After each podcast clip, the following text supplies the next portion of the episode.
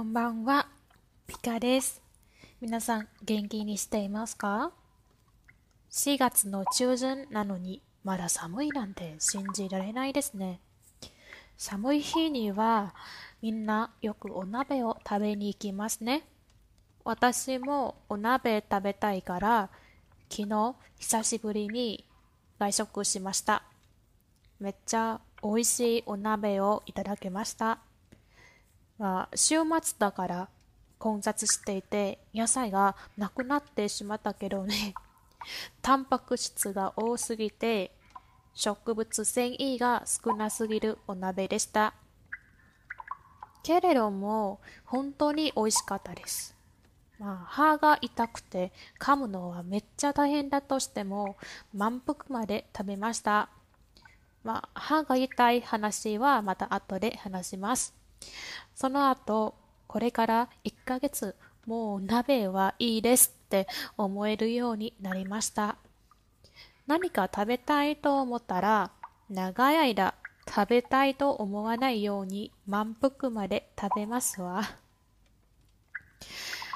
はい、久しぶりにポッドキャストを撮らないから話したいことがいっぱいあります。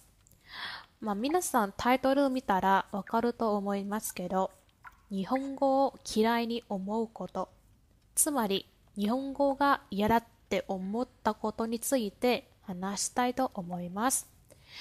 この間、連休で実家に帰りました。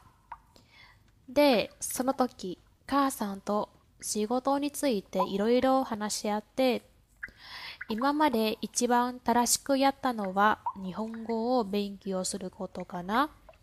日本語を勉強しなかったら今何をしてんのか何をしたいのかわからないし日本語を勉強しなかったら多分みんなと同じように経済とか勉強したと思うけど私の人生はどうなったかわからないみたいな話をしました。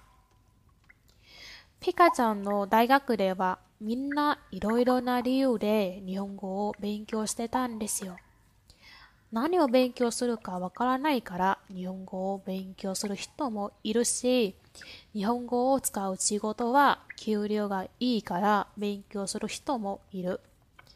私が勉強したのは J-POP が好きで数学が大嫌いだからです。もうこの一生数学に触りたくない。そう、日本語への純粋な愛で、大学の5年間を過ごして成長してきました。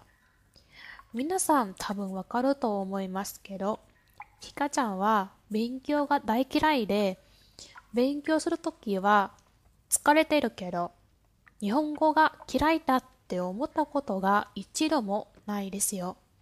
疲れたら日本の音楽を聴いたり、友達と日本語で話したりすると、また気分がパッとするんですよ。だから、日本語会話は飽きないし、日本語嫌いとは思わないですよ。でも、その瞬間が来た。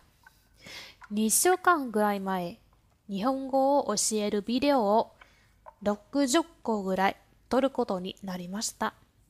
えっ、ー、と、締め切りは4月の下旬までに。まあまあ、いけそうだなって思って、1日のんびりして3、4個ぐらい取りました。けれど、1週間後、1週間以内、60個済ませてもらわないとって言われたんですよ。その時はまだ12個しか取らなかったから、毎日朝9時から午後6時までビデオを撮って、夜にまた会話を教えるっていうルーチンを繰り返していました。連休でも実家で残業をしました。で結果は締め切りより2日間早く終わらせたんですけど、自分の声が3分の2なくなって、頭がパンパンになって、もう何もいらないから、ただ寝たいだけと思っていました。もう教えたくない。日本語を話したくない。この仕事大嫌いだ。そんな思いをしました。でも、次の日、起きたら自分の声が普通のように戻ったし、頭はもう痛くないし、とっても元気になりました。神様は仕事を辞めさせたくないみたいですね。日本語を話さないんじゃ何するんだみたいな感じで。結局、日本語会話が好きなところは変わらない。嫌いに思う方法は一つもないです。もし、ある日、日本語が嫌いになったら、自分の価値が大幅に下がると思いますし、今まで気づいてきた全部を失ってしまうはずなんですよ。そんな未来はね、想像できないし、それが起こることも望まないですよ。ピカちゃんの人生は今まで間違いだらけだし、今も後悔してることもいろいろあるけど、せめて直せることを頑張って直してるんで、後悔してることは何でも話せるわけじゃないけど、皆さんもし間違いをしたら、もし後悔したら自分が一人じゃないことを忘れないでね。ピカちゃんもそんな気持ちはわかりますよ。はい。動画の初めに話したあの、歯が痛いこと。先週、またある日、私が起きたら、顎が痛いことに気づきました。で、Google してみたら、顎関節症っていう病気が出てきました。症状はだいたい顎が痛い、口を開きにくい、噛むときは痛い、たくさん喋ったら疲れる。痛いのに毎日4、5時間話さないといけないことは、正直に言うと、ただ泣きたいだけですよ。で、歯科に行ったら、親知らずを早く抜いた方がいいですよって言われたんです。今週末に抜くから、平日にポッドキャストを撮ります。